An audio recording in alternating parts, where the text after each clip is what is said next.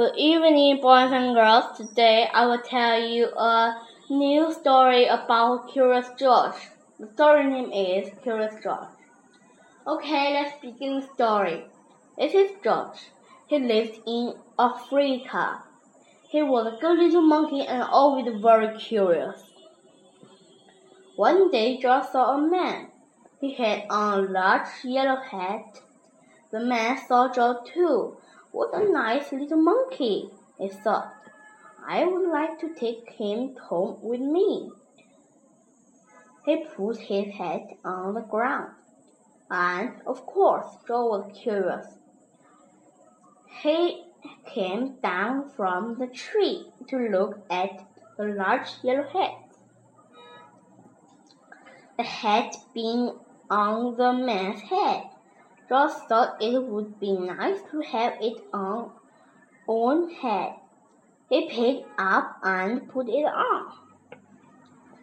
The hat covered George's head. He could see.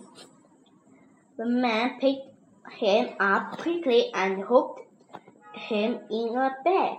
George caught.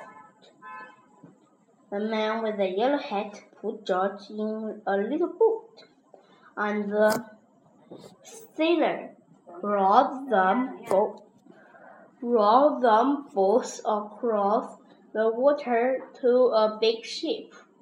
George was sad, but he was still a little curious. On the big ship, things began to happen. The man took off the bag.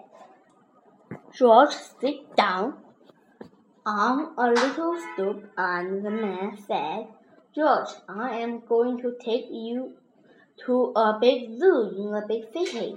You will like there. Now run along and play, but don't get into trouble. George promised to be good, but it is easy for little monkeys to forget. On a big deck, he found some sea seagull. He wondered uh, how they could fly. He was very curious. Finally, he had to try. It looked easy, but oh, what happened? First this, and then this. What is George? The, the sailors looked and looked.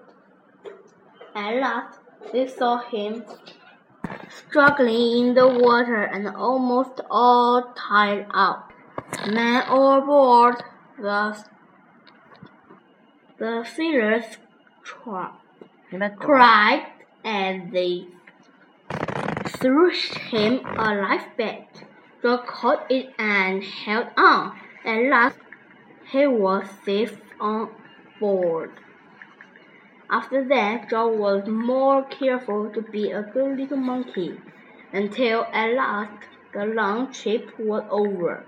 George said goodbye to the kind stroller, and he had the man with the yellow hat walked off the ship onto the shore and on into the city to the man's house.